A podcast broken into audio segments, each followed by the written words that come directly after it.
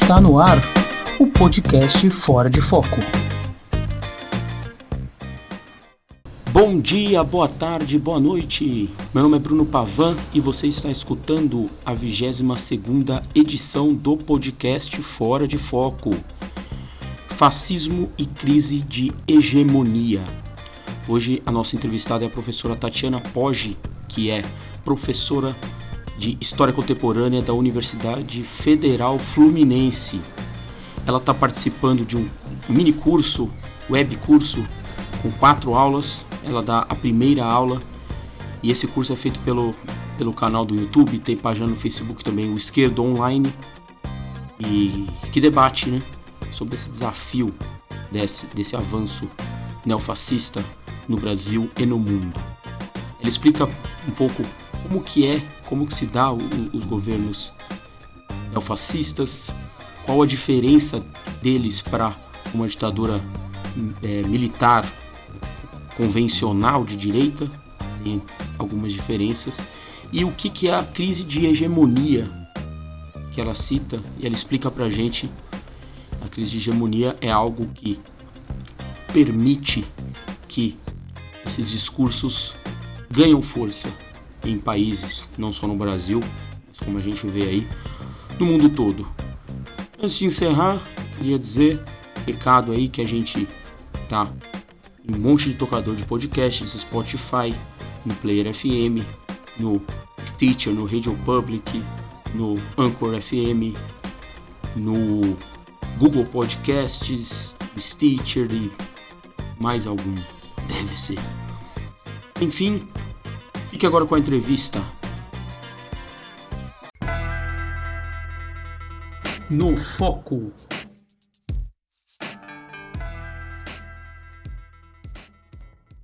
Primeiro eu queria que você é, é, se, se, se, apresentasse, se você, é, é, se você, se você sempre se interessou por isso, qual que é a sua linha de pesquisa? Eu sou Tatiana Pode, sou professora de História Contemporânea da Universidade Federal Fluminense.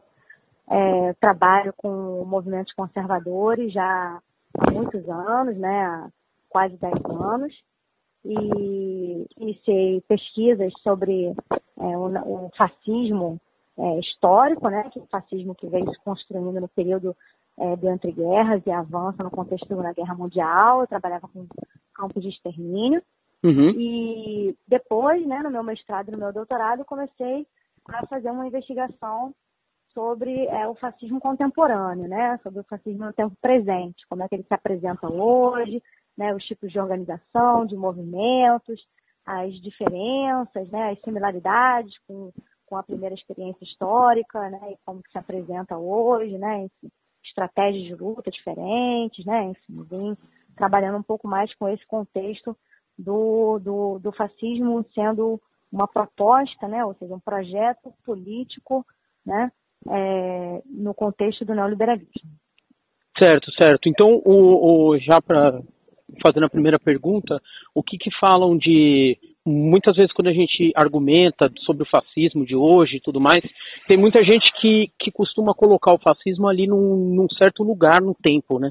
Ali na, na é, pré, pré Segunda Guerra ali, com Hitler e Mussolini, e, e aí acusa de hoje é, a gente está usando essa expressão de uma forma até, até banal. Como que você vê isso? Você acha que, que ele está com uma nova roupagem? Você acha que é possível chamar de fascismo? Você acha que não importa muito isso? É, então, isso não é um, isso é um debate entre os historiadores, não é exatamente um consenso, né? Alguns é, colegas, alguns pesquisadores entendem que é possível sim a gente falar de, de fascismo no tempo presente, né? não de um regime fascista, porque não, não há um regime fascista vitorioso, mas de projetos fascistas, né? É, de, de, grupos fascistas, de organizações fascistas, né? É, de uma ideologia fascista, né? e outros colegas que acham que, que não, né? que são um uso indevido, né? que na verdade é, isso seria um, um movimento né, é, e um regime circunscrito a um determinado momento histórico, né, enfim. Então não é exatamente um consenso, faz parte de um debate, né. Dentro desse debate, é, a, a, posição é, que eu adoto, né, eu posso até colocar aqui já uma, uma, uma referência, né, de um, de um historiador é, contemporâneo é, que trabalha com essa possibilidade, né? O professor Robert Paxton, né? Tem um livro relativamente recente chamado Anatomia do Fascismo, onde ele defende sim a possibilidade da gente é, conseguir é, pensar o fascismo no, no, nos dias atuais, né? Assim como é, o professor Francisco Carlos Teixeira da Silva, né? O professor aposentado da, da UFRJ, também trabalhava com essa possibilidade, né? Então, eu mais ou menos sigo essa linha de que sim, nós podemos falar de fascismo nos tempos de hoje, mas uma coisa é a gente falar de um movimento fascista, de um projeto fascista, né? A outra coisa é a gente falar de um regime fascista. Né? Uhum. Isso nós não temos ainda atualmente, né? Então, há propostas, há organizações, há coletivos organizados é, com esse tipo de proposta política que defendem esse projeto, né? Mas é, não foram vitoriosos no sentido da construção da aplicação formal de um regime político institucional, né? É, de, de tipo fascista. Né? Isso aí nós, nós não temos ainda. Né? Uhum, uhum. Qual seria hoje é, é, a roupagem que esse fascismo tem, esses, esses movimentos fascistas têm, assim, pelo mundo? Vou fazer umas comparações aqui entre é, o fascismo no entre guerras, né? E, uhum. a, e a, algumas características que a gente pode perceber ainda hoje, né? Ou seja, elementos é, de continuidade, né? Esses elementos são importantes até é, para a gente definir essas experiências e essas manifestações hoje como fascistas, não como outra coisa, né? É, e as particularidades, né? Ou seja, o que que, o que, que muda, né? É, então, eu acho que, assim, como um elemento de continuidade, né? Eu acho que a gente pode identificar é, algumas características, né? Dentro dessas características, as condições de construção, né? Ou as condições sociais propícias para a emergência de é, propostas fascistas né? Uhum. Sejam elas vitoriosas ou não, né? Que condições são essas? Nós temos, tínhamos uma condição no Entre Guerras que era um contexto é, de crise muito acentuada, né? Era uma, é, uma crise de hegemonia, uma crise estrutural, que tinha uma série de dimensões, tinha uma dimensão econômica, né? É, tinha uma dimensão política, né? É, tinham alguns elementos é, é, ligados àquele contexto especificamente, né? Que eram ah, é, elementos, por exemplo, é, é provenientes da, é, das consequências da Primeira Guerra Mundial, né, e dos impactos da Revolução Russa. Né? Uhum. Isso é importante para a gente entender, inclusive algumas características que vão conformar o fascismo, né? como, é, por exemplo, né, a saída da guerra e o fato como a, a forma como, como Itália e Alemanha particularmente saem da guerra né, saem destroçadas, né, a, a, Alemanha sai não apenas derrotada, mas culpabilizada pela guerra, né, então isso gera é, um cenário muito difícil né, de, de, de, de, de possibilidade de, de, recuperação econômica, de inserção das pessoas no mercado de trabalho, a quantidade de desempregados é muito grande, os índices de inflação altíssimos, né? Então, assim, crise econômica né, muito, é, é muito clara, né? É, isso afetou especificamente um conjunto que são os ex-combatentes, né? Então, uhum. esses ex-combatentes voltaram da guerra né? e tiveram muita dificuldade de reinserção na sociedade alemã, né? Uhum. É, isso gera, é, gerou por parte desse grupo especificamente um ressentimento muito grande, né? Uma revolta muito grande por parte desse, desse grupo social, né? Que eram os ex-combatentes, né? É, a, a, uma parte deles, né? Acabou é, é, é é, direcionando essa revolta para é, ataques contra é, grupos, né, a, a outros grupos na sociedade, né, ataques mesmo, né, o que a gente chama na Itália, por exemplo, o movimento do esquadrismo, né, ou na Alemanha que seriam os Freikorps, né, seriam ataques voltados principalmente aos, é, aos grupos sindicalistas, aos social-democratas, né, aos comunistas, né, então esse é um elemento importante, né? O outro elemento que eu coloquei aqui também, né, que seriam os impactos da Revolução Russa, é, é um elemento importante porque isso conforma uma característica do fascismo, que é o anticomunismo, que é o, que é o uhum. antissocialismo. Né? A, a, a, o, esse elemento é um elemento importante que, que, que ajuda a caracterizar algumas, é, algumas, é, algumas características do fascismo mesmo. Né? É, por que, que eu estou dizendo isso? Né? Porque a, a, a Revolução Russa, né, é, por mais problemática que ela, que ela tenha sido, com tradições e tudo, né, ela apresenta uma alternativa a um capitalismo liberal. E esse capitalismo liberal que estava em crise. né? Como uhum. eu falei, da crise econômica, crise política. Então, isso apresenta né, um horizonte, uma alternativa, né, um horizonte diferente, é, societário, né? E o fascismo vai se contrapor a isso, ele vai se apresentar, inclusive, como um outro horizonte, um horizonte dentro do capitalismo, mas um horizonte que é pronunciadamente diferente do liberalismo. Uhum. Né? Então, a, a reação ao comunismo e uma reação violenta ao comunismo é uma, é uma característica do fascismo. A outra característica, né, que a gente também pode perceber hoje, é que o fascismo ele não é só anticomunista ou antissocialista, ele é antiliberal. Uhum. Né? O fascismo ele é uma forma de organização do capitalismo, né? ou seja, é uma forma de, é, de rearranjo político do empresariado, né? mas é uma, é, um, é, uma, é uma reorganização que é antiliberal. Né? Antiliberal no sentido em que o fascismo ele não tem comprometimento com uma série de, de, de elementos que são fundacionais para o liberalismo, uhum. como, por exemplo, o respeito à liberdade de expressão, né? o respeito ao direito à vida, né? a integridade física dos indivíduos, o respeito à liberdade, a liberdade de mobilização, a liberdade de organização política. Né? O, uhum. o fascismo não tem um comprometimento com nada disso. Pelo contrário, ele inclusive ataca isso. Né? Uhum. Ele ataca isso porque ele entende que o liberalismo, é, que, na, que na verdade a, a, a, fonte da fraqueza da sociedade, que na verdade levou a, o liberalismo a entrar em crise, né, esse capitalismo liberal a entrar em crise, é justamente esse compromisso do liberalismo com a aceitação do, do, do, campo de debate, do campo de discussão e da pluralidade de discursos. Né? O fascismo entende, a filosofia fascista entende que isso enfraquece a nação, isso enfraquece uhum. a ordem, isso enfraquece o coletivo. Né? Então, não é possível haver dissidências.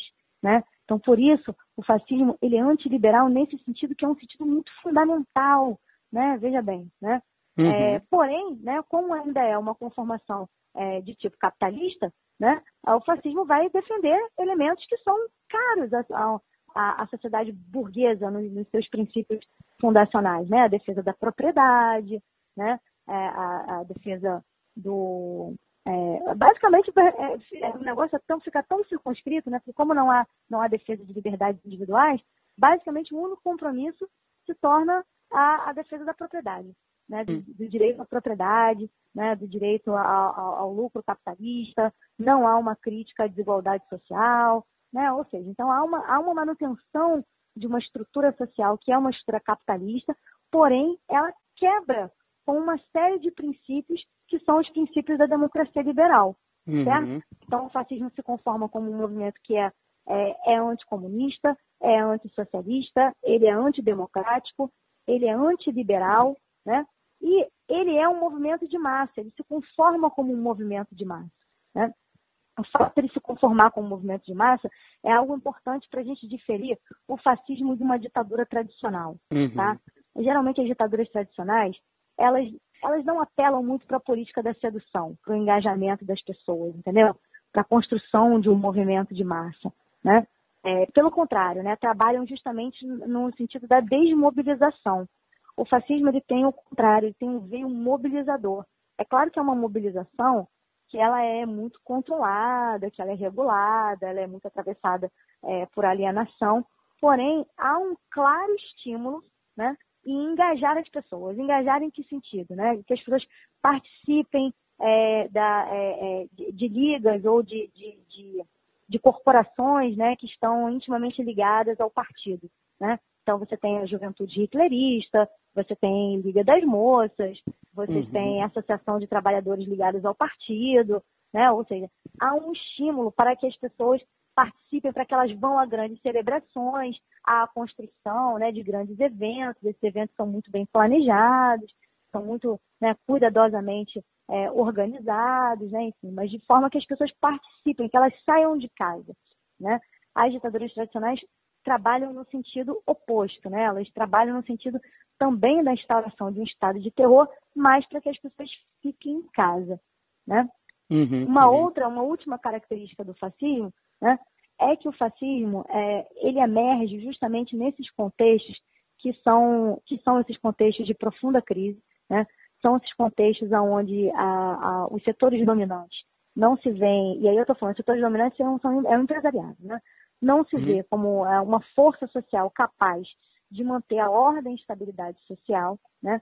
Então, nesse momento, que é um momento de profunda crise, abre-se uma brecha para a emergência de grandes líderes com essas características que são características é, carismáticas, com propostas salvacionistas, né? E esses líderes atuam de que forma, né? Como é que eles conseguem congregar e construir um movimento de massa, né?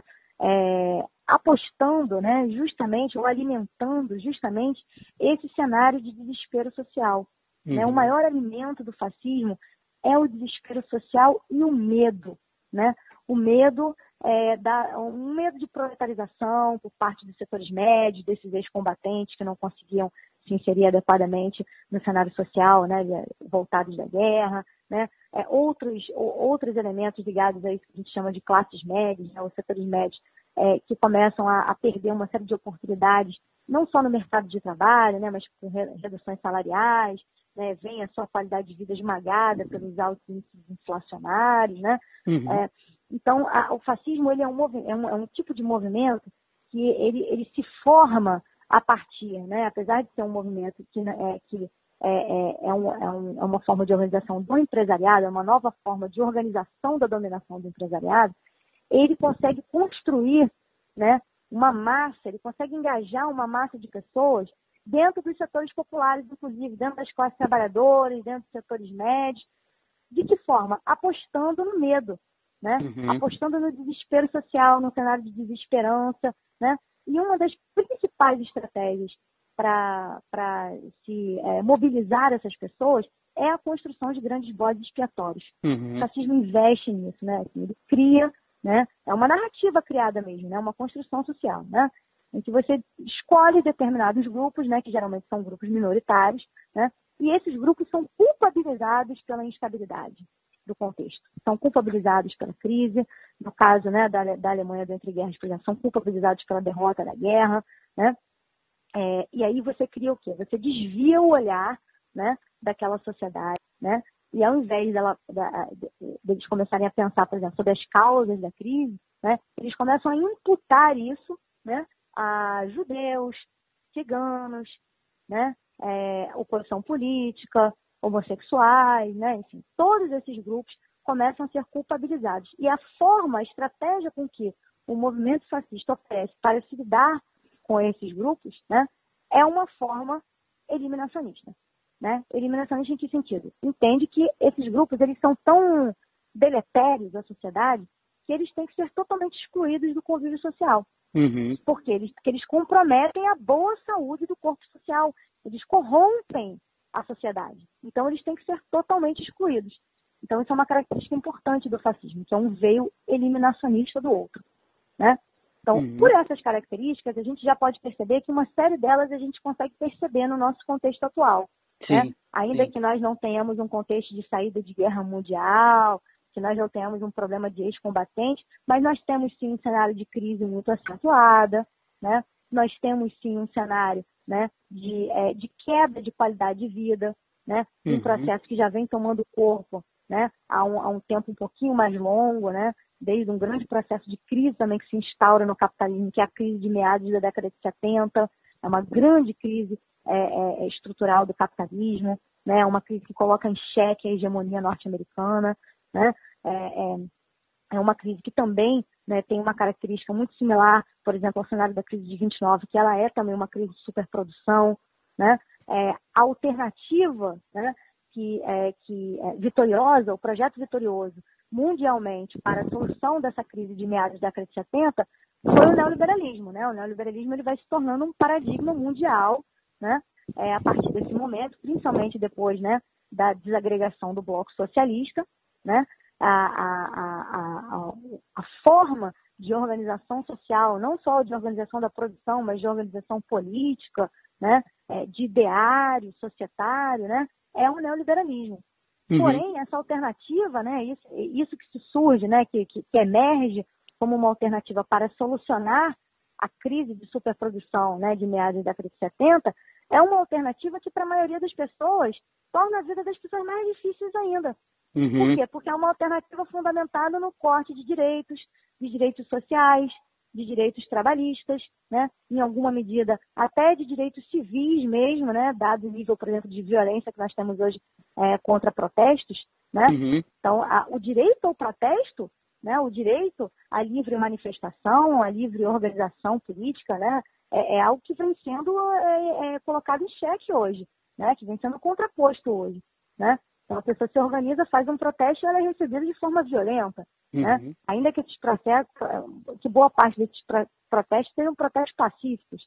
Né? Então, então, veja bem, você tem uma agressão, um conjunto de direitos né, que vieram sendo conquistados ao longo de, desde o século XIX até o, correr do século XX. Né? Direitos uhum. trabalhistas, direitos sociais, é, direitos civis, né? É, então, o que, que isso gera? Isso gera uma, uma, queda na qualidade de vida muito grande das pessoas. Né? É, com relação à crise política, a gente também consegue observar essa dimensão de crise no, no, no Brasil atual. Né? A, a, a, o cenário de crise, né? De, de, crise institucional mesmo, né? que a gente vem é, vivendo né? nos, nos últimos anos, não dá para não ser levado em consideração. Uhum. Né? E aí eu não estou falando só é, dos escândalos de corrupção, especificamente. Né? Eu acho que os, os escândalos de corrupção, eles são, como se fosse assim, um ápice dessa parábola.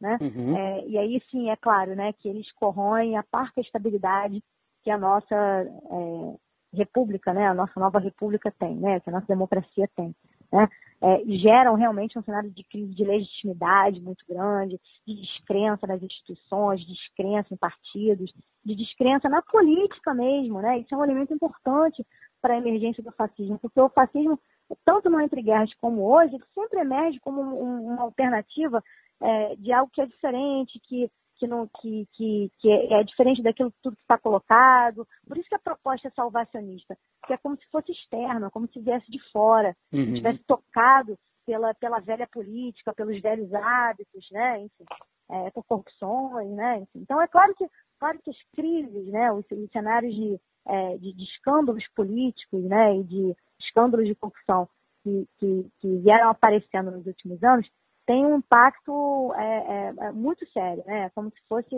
né, a, a pá de cal mesmo na estabilidade das nossas instituições políticas, né? Porém, essas nossas próprias instituições democráticas, elas são, são em si muito frágeis, né? Ou seja, desde o processo é, inicial de construção da nova república, né? A, a, o Brasil né, fez esse processo de transição de uma forma muito muito insuficiente, né? uhum. né? Em que sentido, né? No sentido em que não houve aqui, por exemplo, né, como houve na Argentina, né, em alguma medida até no Chile, né, um processo de, de, de, justiça de transição. Né? Nós não tivemos isso. Né? Nós não tivemos uma condenação aberta, por exemplo, a regimes ditatoriais. Né? As nossas escolas, né, no, no correr da década de 80, no correr da década de 90, não trabalharam, eu estou falando assim, a, a, nossa sociedade não trabalhou pedagogicamente, né, de forma suficiente o apreço à democracia, né, a importância de você participar politicamente, certo? É, uhum. É, a, a, como, como essas instituições têm que ser prezadas, né? Isso tendo como parâmetro, né, ou tendo como, como oposição um cenário de você não ter essa liberdade, de você não ter essa possibilidade de participação, né, de você não ter, né, ser um cenário de aberta censura, de aberta violência, né? Como a gente não teve, é, é, o que, que eu estou falando? Estou fazendo uma autocrítica mesmo, entendeu? Uhum, eu tenho uhum. 37 anos, eu, eu sou uma pessoa dessa geração, eu sou uma pessoa que frequentou a escola, né, é, durante, é, durante esse tempo. Né? E eu vejo como isso foi, né, uma coisa, é, é, como isso fez falta, né? Então, assim, o nosso próprio poder público, né, os nossos próprios é, ministérios, né, o Ministério da Educação mesmo, de Ciência e Tecnologia, né, o nosso judiciário também, né, ele não lidou adequadamente com esse processo de transição. Né? Uhum. Ele foi um processo de transição que, que é, teve muitos silenciamentos, muitos apagamentos, e isso gera uma geração, né, isso dá origem a uma, uma geração, em grande medida, que é despolitizada. Uhum. Né? É, uhum. que não tem um verdadeiro, que não tem uma, que não cresce com uma prática, né, de entendimento de que democracia é participação, entendeu? É uma noção de cidadania mesmo que eu estou colocando, entendeu? Uhum. De, que, de, de, de, que, de, é, de, que de, de democracia não é só um momento de você ir lá e votar. Não é um dia da eleição. De que a democracia se dá todo dia, de que a política está na nossa vida, de que a política está no nosso cotidiano, e isso é uma coisa boa. Como o nosso processo de transição, ele, ele já fez, como ele não trabalhou isso de forma é, muito adequada, né? É, a, a nossa nova república já era uma república democrática muito frágil. E aí, quando vieram os escândalos de corrupção, isso solapou, né? veio solapar de vez a crença popular mesmo, a crença das pessoas, né? Na, na, na efetividade, na eficácia das instituições políticas. Então, isso conforma uma crise política, né? É claro que gerada de uma forma um pouco diferente, né, entre guerras, mas também é uma crise política. Então, nós temos uma crise econômica, nós temos uma crise política, né?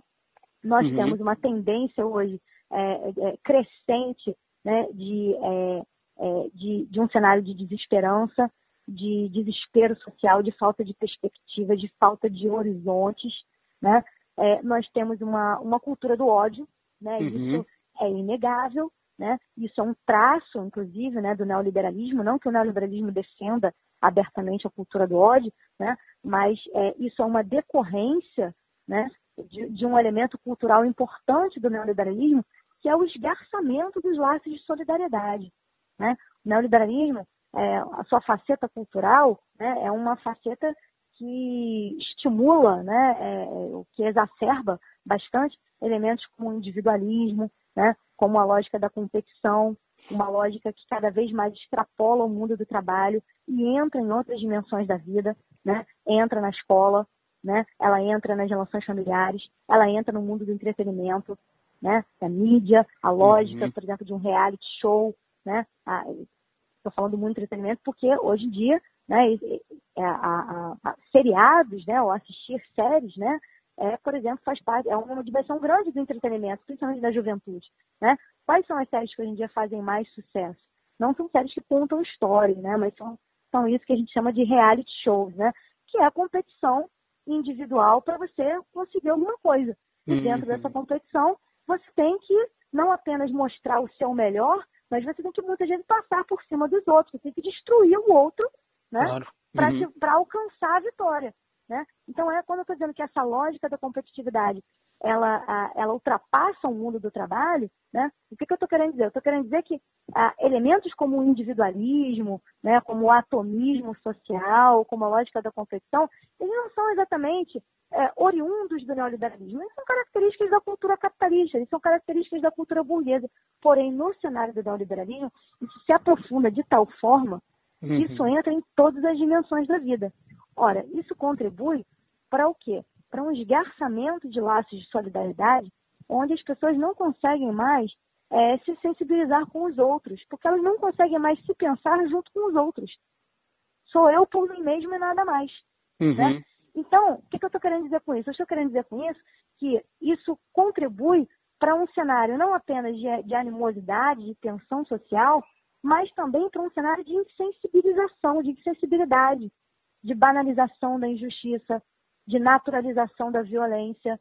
Então, quando casos de violência motivadas pelo ódio ocorrem, hoje em dia as pessoas se sensibilizam menos com isso.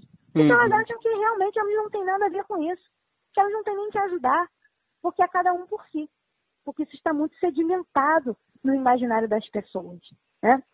Então, o que, que a gente vê hoje? A gente vê uma cultura do ódio, um crescimento de práticas de, é, de violências, violências simbólicas e violências físicas, motivadas pelo ódio, pela intolerância, e que isso cada vez mais, cada vez menos toca as pessoas.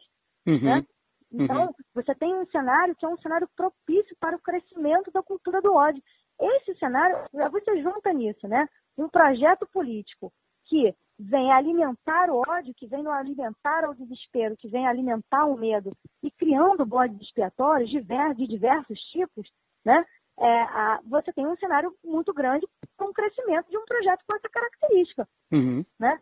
Então, nós temos hoje né, uma série de lideranças políticas né, e de grupos articulados em torno de projetos que carregam características fascistas. Uhum. Num cenário com condições propícias para esse crescimento. No Entre Guerras, nós tínhamos um cenário para o crescimento desse tipo de, é, de, de alternativa, né, que era uhum. cenário de desespero social, cenário de crise, nós também hoje em dia vivemos um cenário como esse, né, juntamente com um, cenário, um outro cenário, né, que é um cenário que propicia essas condições, que é o cenário da cultura do ódio, né, e a emergência de projetos que apostam, né, que fazem uso, né, que sabem muito bem é, articular essas condições propícias com um projeto político direcionado ao quê? A um viés que é eliminacionista do outro, né? Sim, nós temos hoje, né, é, é, a, a, alguns projetos que, por exemplo, é, desumanizam certos grupos sociais, né? uhum. né? comparam certos grupos sociais a animais, né? acham que as pessoas não são iguais, né? mas que, pelo contrário, elas, elas são desiguais e, por conta disso, elas não merecem ter os mesmos direitos, né? sequer os mesmos direitos civis. Então, não há um compromisso, uma salvaguarda com direitos individuais. Né? E aí eu não estou só falando de grupos é, minoritários, né? mas, por exemplo, grupos políticos também entram dentro disso. Né? Então, então há, há um conjunto de propostas aí de, de eliminação da oposição. Né? Uhum. Né? Concebem tortura da oposição, concebem o aprisionamento ou expulsão. Né? É, você não precisa ter necessariamente uma câmara de gás para defender um veio eliminacionista, tá percebendo? Se você tem uma Sim. proposta que diz que o destino da oposição política é prisão, né, é, é, expulsão do país, né, ou seja, exílio, né, uhum. é, ou, ou, morte, né, fuzilamentos, né, é, você está fazendo o quê? Você está defendendo uma estratégia de exclusão total, né, de separação total desses, desses coletivos, desses grupos do resto da sociedade, né? Então, se você inclui aí, né, hoje em dia nós temos grandes bodes expiatórios, setores que são demasiadamente né, estão numa situação hoje em dia de, de extrema vulnerabilidade, né, uhum. né, é, o, o, o, os grupos LGBTs, né, é, os negros na nossa sociedade, nordestinos, né, oposição política, né, ou seja, são grupos que estão na linha de frente, né, de, de propostas como essa. E eu não estou falando aqui só, por exemplo, de, de casos como da sociedade brasileira, não, né? É, uhum. Isso mundialmente. É claro que, por exemplo, nordestino é uma coisa que faz sentido só para nós, né? Claro. Mas uhum. a, o, o, fato de você não conseguir aceitar, não admitir o convívio com o diferente ou com o divergente politicamente, né? É, é um traço do fascismo é, mundial. Uhum. Né? Assim, não, é, não é uma particularidade nossa. É isso que faz um fascismo ser fascismo. Né? Como eu coloquei anteriormente, né, as ditaduras militares tradicionais, apesar de terem intensa repressão e de terem altos níveis de autoritarismo e violência, não necessariamente caminham no sentido do viés eliminacionista do, dos outros, entendeu? Uhum. O fascismo, sim, ele não admite conviver com, com o diferente. Posso uhum. te dar um exemplo, por exemplo, aqui, uma sociedade, uma sociedade segregacionista, como, por exemplo, o apartheid na África do Sul, certo. ou o sul dos Estados Unidos até os anos 60. Você tinha um grupo ali, né? É, os negros eram, eram cidadãos de segunda classe. Uhum. Eles não tinham plenos direitos civis, né? Eles não tinham é, respeitado as suas liberdades individuais no cotidiano, correto? Mas eles não eram eliminados do cenário social. Pelo contrário, eles eram necessários, eles tinham que estar ali justamente para demarcar o status, né, ou a diferença de status entre o branco pobre e o negro. Uhum. O que, diferia o branco pobre do negro? Basicamente o fato de ele ser branco. Era isso que garantia a esse branco pobre ter um conjunto de direitos salvaguardados e os negros não. Era uhum. o fato de ser branco. Então você não pode eliminar o negro daquela sociedade. Pelo contrário, o negro é necessário. Né? Ele é certo. é necessário para marcar o local de subordinação. Né? O projeto fascista não admite esse convite. Uhum. Você acha que esses elementos, eles corroem, eles são um câncer para a sociedade. Por isso que eles têm que ser excluídos. Por isso que eles têm que ser mandados para fora, por isso que eles têm que ser aprisionados, entendeu? Ou, ou, mortos, né? Enfim. Mas eles não podem conviver, continuar no pleno, no pleno convívio. Né? E é por isso que isso causa um medo tão grande. Né? Há uma construção do medo em torno desses grupos. Né? É o medo da oposição política, é o medo dos LGBTs, né? como se o mero convívio com o LGBT fosse tornar né, o seu filho né, também LGBT, ou você mesmo LGBT, como se fosse uma coisa que passa, você está percebendo? Uhum. Né? Então, uhum. por isso esses grupos têm que ser totalmente retirados, né? Elas têm que ser retiradas, ou eles têm que ser eliminados. Ou você vai trabalhar, ou você se enquadra, ou você vai morrer, né? Enfim, esse tipo de coisa, né? Esse tipo de lógica. Isso é uma lógica eliminacionista, que a gente também vê hoje. Agora, uhum. um outro elemento, por exemplo, que vai diferir, né? Ou que vai trazer uma particularidade para o fascismo de hoje, né?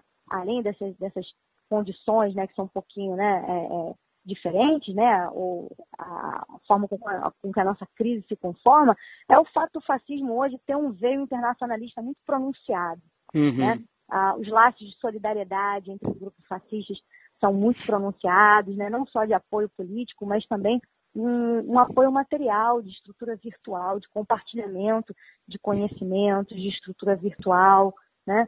É, isso, isso é um traço muito mais proeminente, muito mais visível no fascismo hoje do que, por exemplo, no, no Entre Guerras, entendeu? Uhum. Uhum, uhum.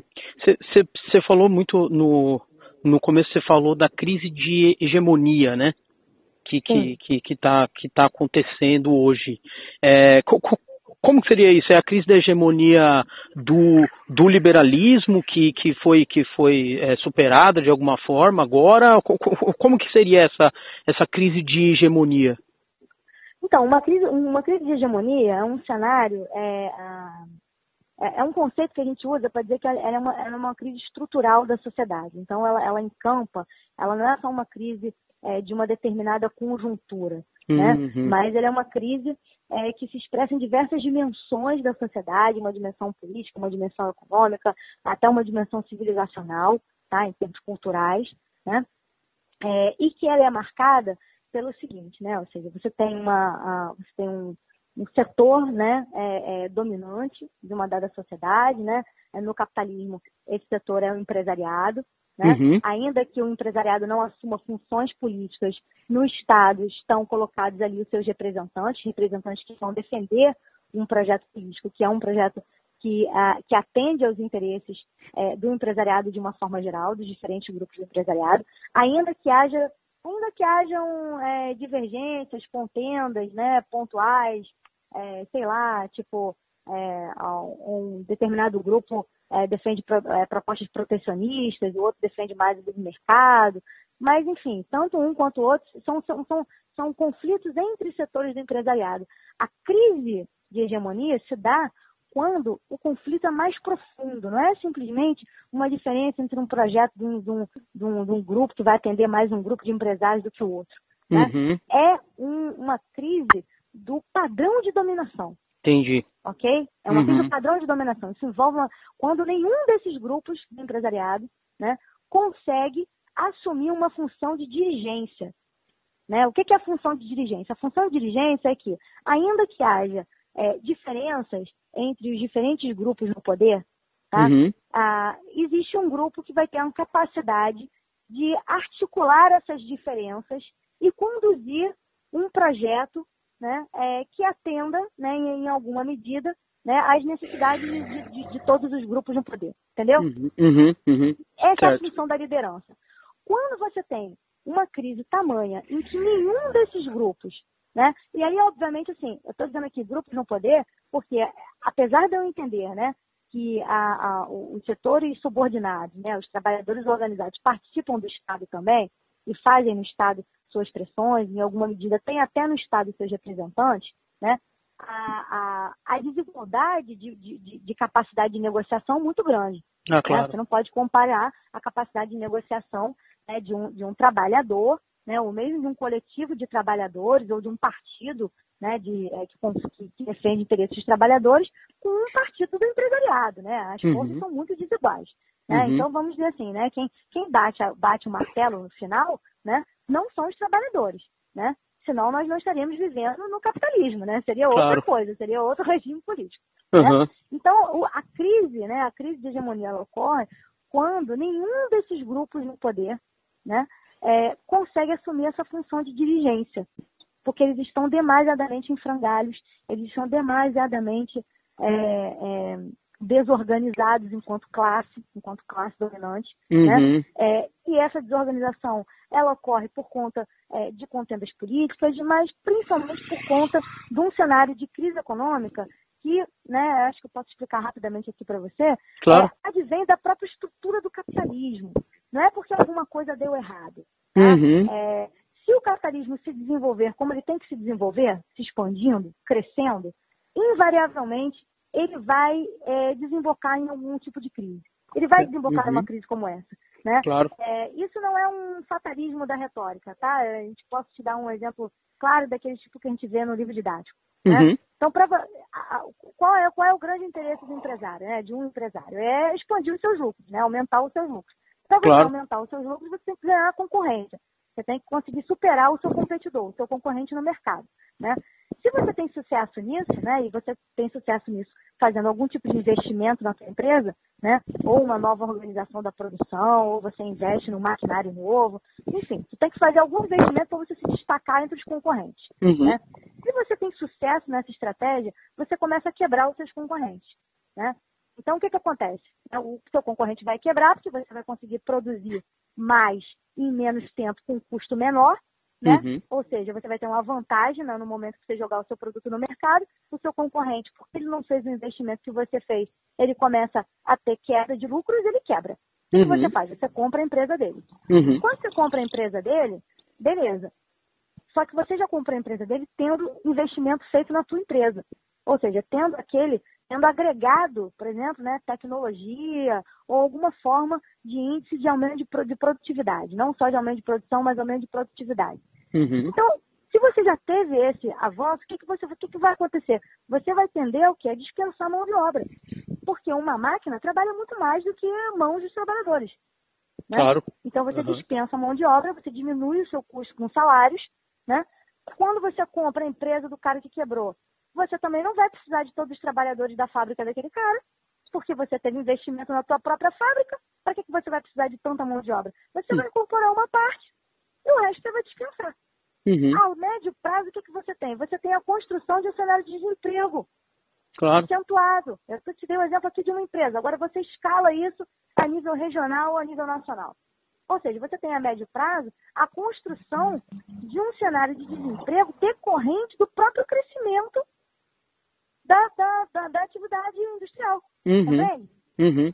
Qual é o problema disso? O problema disso é que um bando de, de gente desempregada ou subempregada, né? É, ou com trabalhos temporários, né, que é o cenário que a gente vive hoje, né, flexibilização da produção, né, é, o fim da, da, é, de uma série de direitos trabalhistas, a criatura às vezes tem trabalho, mas não é um emprego formal, né, não é um emprego carteira de trabalho, com conjunto de direitos. A capacidade de consumo daquela pessoa fica muito reduzida. Uhum. Ela diminui frente a cenários anteriores, né, em que a criatura, em que mais pessoas tinham emprego e que mais pessoas às vezes tinham melhores empregos, né? Se você não tem capacidade de consumo suficiente, você não consegue comprar os produtos que estão sendo produzidos no mercado, de uma forma geral. Uhum. Ou você compra menos. Então, isso gera o quê? Queda da taxa de lucro. Sim. As crises no capitalismo, elas são crises de superprodução por causa disso. Porque você, você acaba produzindo uma quantidade grande de produtos e você não tem consumo suficiente para aquilo. Porque você tem uma quantidade de trabalhadores que ou está desempregado ou está subempregado. Uhum. Então isso gera o quê? Uma crise de lucratividade, porque o lucro ele só se materializa na hora da troca. Se as pessoas sim, têm uma capacidade sim. menor de troca, ou uma capacidade comprometida pela troca, ainda que hoje a gente tenha estratégias como microcréditos, né, coisas desse tipo, né, chega uma hora que as suas dívidas se avolumam de tal modo, né, que você não consegue pagar as dívidas. Uhum. É a uhum. crise de 2008, né, a crise lá que estourou, por exemplo, nos Estados Unidos a partir do setor imobiliário. As pessoas claro. tinham hipotecas, mas elas começaram a perder emprego, ou muitas vezes conseguir outros empregos que eram em qualidade inferior, né, uhum. né, sobre é, legislações inferiores, né, não conseguiam dar conta daquela hipoteca, faziam o quê? Renegociavam a hipoteca, né, que é o tal do subprime. Né, você vai renegociar a hipoteca. Só que chega uma hora que tu também não consegue pagar o empréstimo do empréstimo. Uhum. Vira uma bola de neve. As pessoas perderam tudo. Largaram, para de pagar. O banco vai lá o quê? Arresta a sua casa. Arresta a sua casa, você vai morar com seus pais, vai morar com vizinhos, vai morar assim, como as pessoas hoje em dia, né, muitas famílias estão passando por isso hoje em dia nos Estados Unidos, né? E é isso é uma bola de neve, porque quando você não paga a hipoteca da sua casa, você deixa aquela dívida com a financeira que assumiu, da onde você pegou o empréstimo. Né? Uhum. Se isso acontece com várias casas, a financeira quebra. Quem é que sustenta a financeira? É um banco. Então você começa a gerar um problema também nos bancos. Né? Por isso que muitas vezes isso aparece como uma crise financeira, mas o fundo dessa crise é uma crise social. Certo. Entendeu? Certo.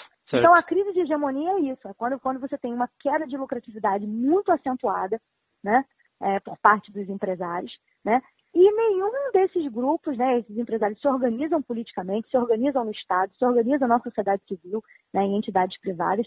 Nenhum desses coletivos dá conta de oferecer uma alternativa para a superação desse cenário de queda de lucratividade. Uhum, entendeu? Uhum, uhum. A alternativa que se, por exemplo, no, no Entre Guerras, a alternativa que foi, é, é, que se chegou, né, após o momento da grande crise, foi a proposta de um Estado interventor. Né? Certo. Né? Uhum. Paradigma do keynesianismo, Fordismo, keynesianismo. Uhum. Né? Então você teve, né, se conformou de forma diferente, mas ainda assim foi um paradigma.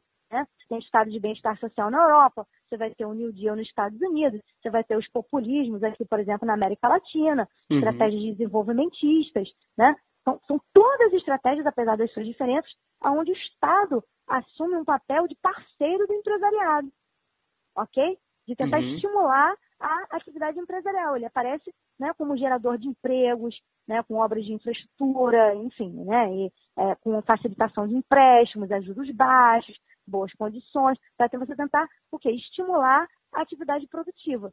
Né? Na nossa crise de agora, a alternativa surgida foi o quê? Neoliberalismo, que surtiu uhum. algum efeito para um setor muito específico do empresariado, que em especial é o setor bancário.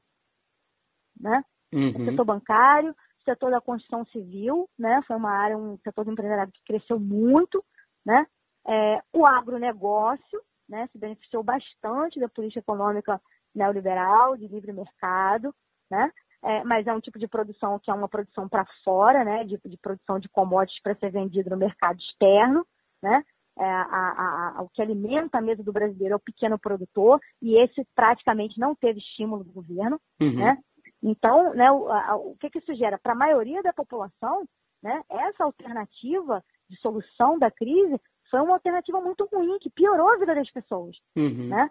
Porque ela veio cortando direitos, cortando direitos sociais, cortando, né? Como é que você vai cortar o direito? Você não precisa necessariamente cortar da, da Constituição, né? Mas se você destina cada vez menos recursos para as pastas de saúde, educação, previdência, habitação, você vai minguando as possibilidades né, de acesso das pessoas a serviços sociais, a assistência social. E mais do que isso, no momento em que você vai que o setor privado entre nesse campo, né, uhum. o que você vai estimulando é o quê? É o crescimento da privatização do que antes eram direitos. Né? Ou seja, então você vai ter o quê? Escola privada, saúde privada, previdência privada, seguros de vida, seguros de carro, infinitos seguros, né? Porque há uma, há uma, uma política econômica que procura estimular justamente o setor bancário, né? É, enfim, uhum. né? Uhum. Então isso é, é, é, isso que mais ou menos conforma uma, uma crise de hegemonia, né? Quando nenhum dos setores, nenhum, nenhum dos setores dominantes dá conta, né, de é, segurar um momento de crise acentuada que se manifesta, né, como uma, uma queda acentuada das taxas de lucro. Né? Uhum. Mal ou bem, com todas as dificuldades, o projeto de, é, de conciliação né, que os governos do PT implementaram conseguiram segurar ou postergar essa crise é, durante algum tempo. Justamente porque a proposta era o quê? Conciliação.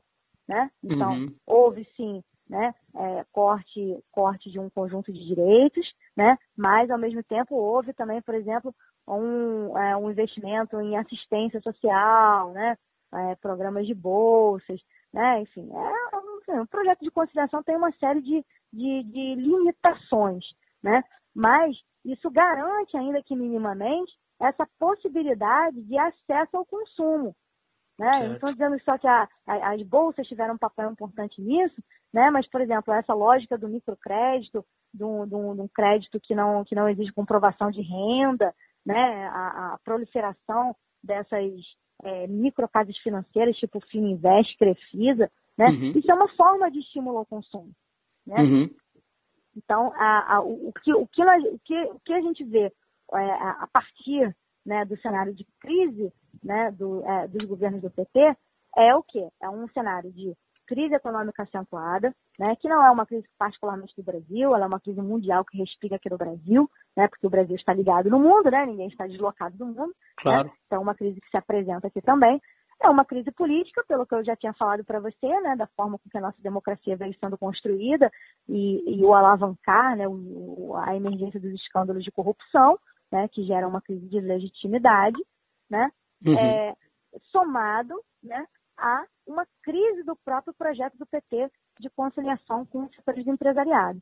Né? Uhum. Esses setores querem é fazer avançar um conjunto de reformas né, que em alguma medida o PT não coadunava totalmente, coadunava em parte, mas não totalmente, né, e entenderam que sem tirar, né, sem arranjar um jeito de tirar o PT do poder, essas reformas não, não teriam condições de serem aprovadas. Então começam a apostar em outros tipos de solução, né, que, uhum. por exemplo, é a crise de 2013. A crise de 2013 ela é sintomática não só dessa reação conservadora, né, mas também as próprias inconsistências do governo do PT claro. em atender demandas sociais muito legítimas, uhum. muito legítimas, né? Uhum. Há uma há, há uma consequência muito clara entre você optar, né, por avançar a privatização do ensino, a privatização da saúde e não investir, né, é, orçamento público mesmo, né, no, no, no, no, no aumento da estrutura pública de saúde e educação, por exemplo.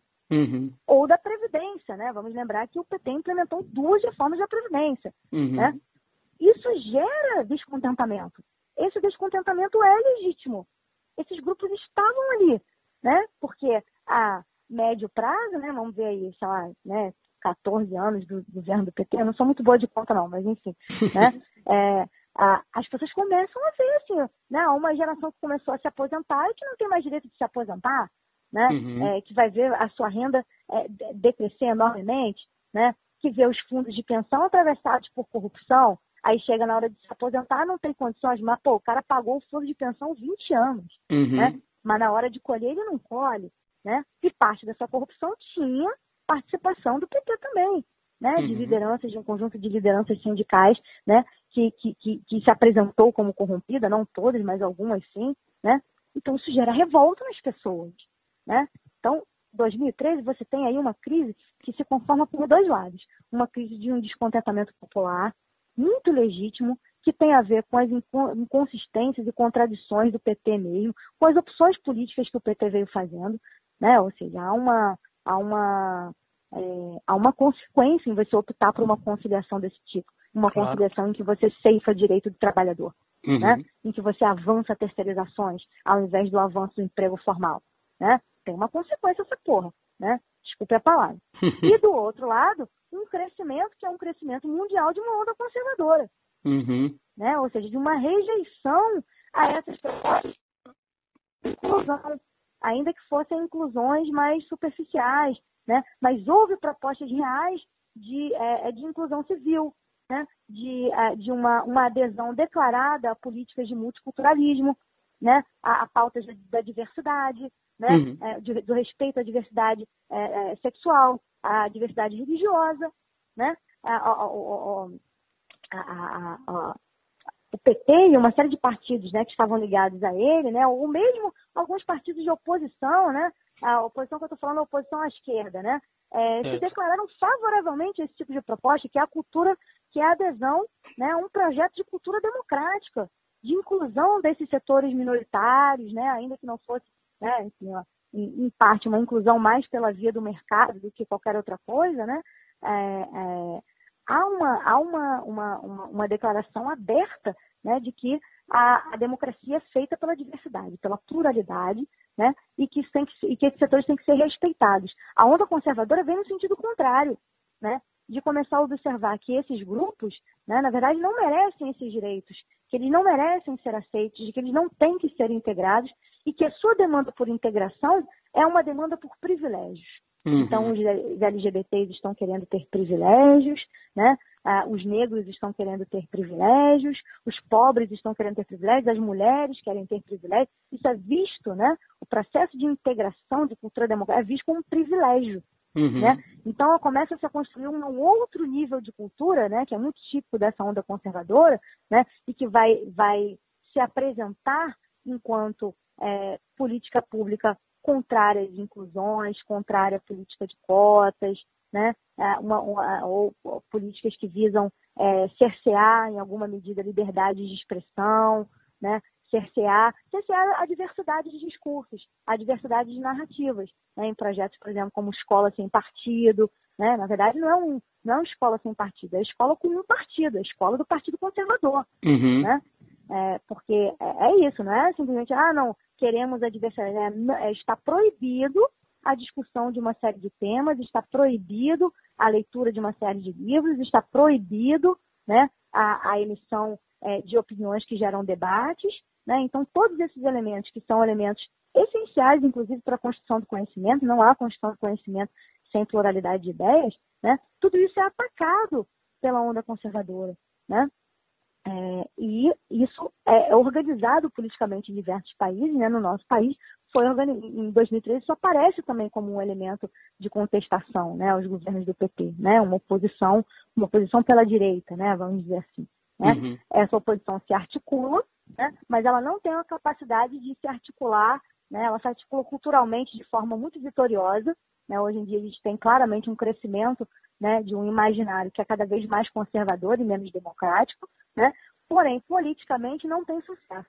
O que, que eu estou querendo dizer? Eu estou querendo dizer as estratégias de reorganização, de, de unificação de pautas do PSDB, uhum. né? que é um partido tradicional, clássico da burguesia, partido liberal, né? que procurava o quê? Se contrapor a uma política que também era liberal, né? mas era liberal multicultural, vamos dizer assim, né? É, do PT. Né?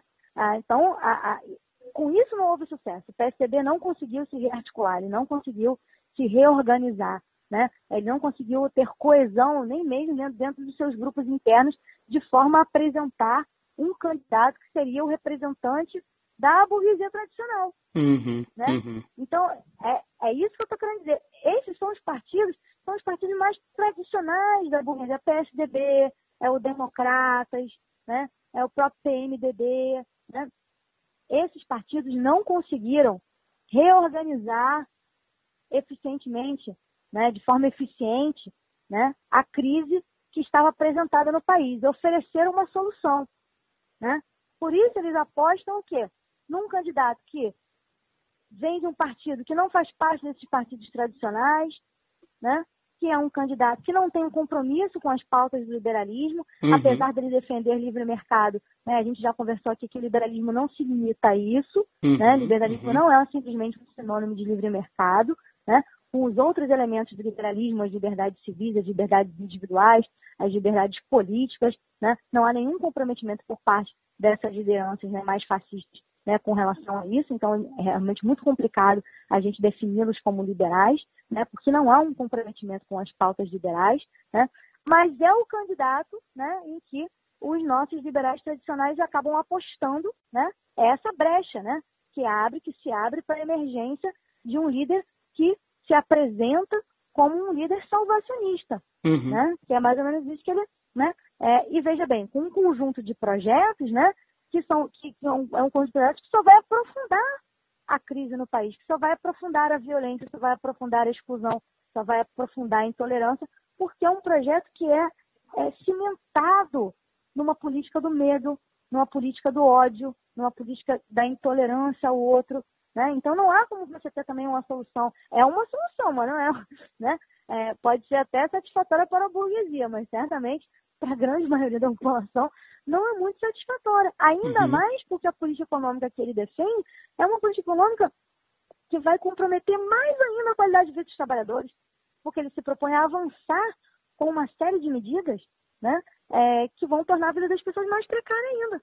Né? Uhum. É reforma trabalhista, é uma reforma previdenciária, que vem em que sentido? Que vem no sentido de ceifar mais ainda os poucos direitos que ainda nos restaram né? É carteira verde e amarela, né? uhum. né? É, é, o fato, por exemplo, dele, é, o Bolsonaro, por exemplo, votou contra a PEC das domésticas, né? Ele é a favor de uma, de uma reforma previdenciária que vai praticamente impossibilitar o cidadão de se aposentar, né? As pessoas vão morrer antes de se aposentar, uhum. né? Ou vão ter uma aposentadoria tão reduzida, tão reduzida que não vão conseguir se manter, né? Então, isso é uma diferença também, por exemplo, né, para o cenário anterior. O cenário do Entre Guerras, a, fusão, os bodes expiatórios, tudo, existia um coletivo, um padrão humano, né, que era envisionado ali, E para esse padrão humano, o Estado se comprometia a garantir uma série de direitos né, que garantiam o quê? Qualidade de vida a esse ariano ou a esse italiano autêntico, né, por uhum. exemplo, né? Porque eles tinham que ele vai, ia ter acesso à saúde, ia ter acesso à educação, ia ter acesso a emprego, né, a salário, né? Enfim, tudo isso estava garantido. Previdência, até lazer, né? Existiam clubes recreativos ligados ao partido, né? Então existia todo um colchão social, né, que era garantido para esse padrão humano visionado, que não está colocado em pauta hoje. O que faz, da perspectiva né, de um fascismo hoje, ser muito mais cruel do que no passado. Uhum. Muito mais cruel, porque nem o padrão visionado, esse dito cidadão de bem aí, né, o brasileiro de bem, né, nem para esse brasileiro de bem a qualidade de vida está assegurada. O que, que ele assegura a esse cara? Uma arma, só isso. Uhum. Só isso. Né? É isso que garante, né? não há um investimento em segurança pública, ele privatiza a segurança pública, né? no sentido em que ele joga para o cidadão privado a responsabilidade pela sua própria segurança, né? ou seja, ele se desresponsabiliza de um projeto né, e de um investimento real é, em segurança pública, em um planejamento da segurança pública, né?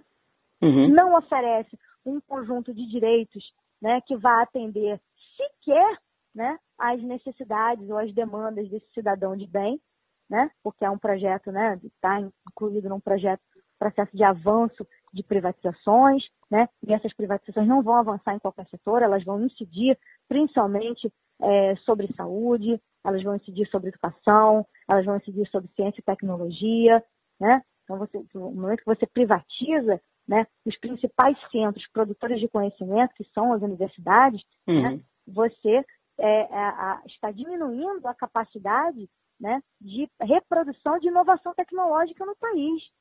Né? Então, você cria um projeto que, a longo prazo, é um projeto de subdesenvolvimento e não né, um projeto de você tentar, pelo menos, isso dentro do próprio liberalismo, né?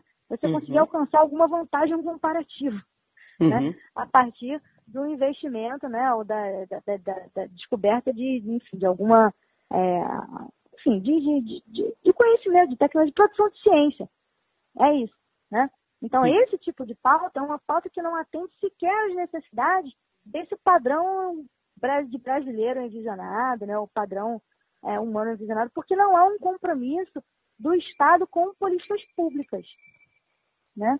Então, é um, é, um, é um horizonte bem mais cruel, né? vamos dizer assim. Né? Ele, ele se apresenta bem mais cruel hoje do que no passado. Né? Agora, se ele vai conseguir implementar isso tudo, isso, né, eu não tenho bola de cristal, eu não posso te dizer. Né? Eu estou dizendo que a proposta dele é uma proposta fascista, é uma proposta mais cruel. Né? Uhum.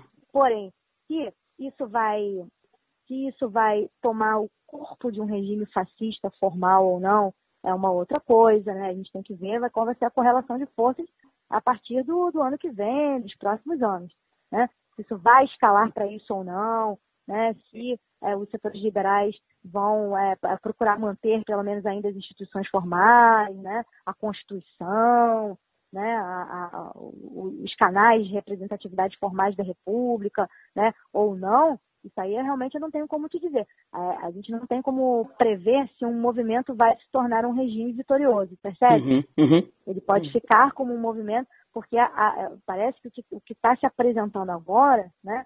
diferente do no passado, que você tinha um grande partido, que era um partido de massas, né? Eu acho que o que há hoje é mais uma tendência à privatização dessas práticas fascistas do que a sua implementação via um Estado formal, entendeu? Uhum, Ou seja, uhum. via, via, via, o Estado e é, implementar uma polícia política, né, ou coisas do tipo é, a, a, a, repressão vinda por, por, parte dos agentes do Estado. É isso que eu estou querendo dizer, entendeu? Uhum. A, o, o, que eu vejo sendo alimentado, pelo menos desde o do, do início desse ano, né, enfim, é, claramente por esses grupos apoiadores do, é, do Bolsonaro, é uma privatização da repressão. Você não precisa mais ter um censor num jornal, né, ou uma polícia política, atuando né, na sociedade. Você coloca, você joga isso para o cidadão. Então você tem o quê? É, editores que já vão censurar os seus jornalistas, uhum. você tem estudantes que já estão ali para censurar os seus professores, né? Você já tem é, é, grupos de profissionais que vão censurar a atuação do sindicato, né? Ou seja, há uma, é, eu acho que isso é, uma, é, um, é um traço um pouco diferente também do que a gente via no, no, no, no cenário do Entre Guerras, né? Você tinha um, um partido né, que tomava a frente desses processos. Né? Uhum. E aí, então, é, instaurando um regime propriamente fascista, eram as forças do Estado que cumpriam esse papel. Né? Hoje em dia, o que me parece é que há uma privatização dessas práticas. Né? Então, veja bem, eu identifico as práticas, né? Porém os agentes de, de, de, de perpetração dessas práticas parecem hoje em dia ser cada vez mais os cidadãos privados, né? ou seja, há um incentivo à cultura da delação, né? esse tipo de coisa, né? que faz com que também isso gere um cenário de, de medo, de desconfiança na sociedade muito grave. Né? Fim de papo!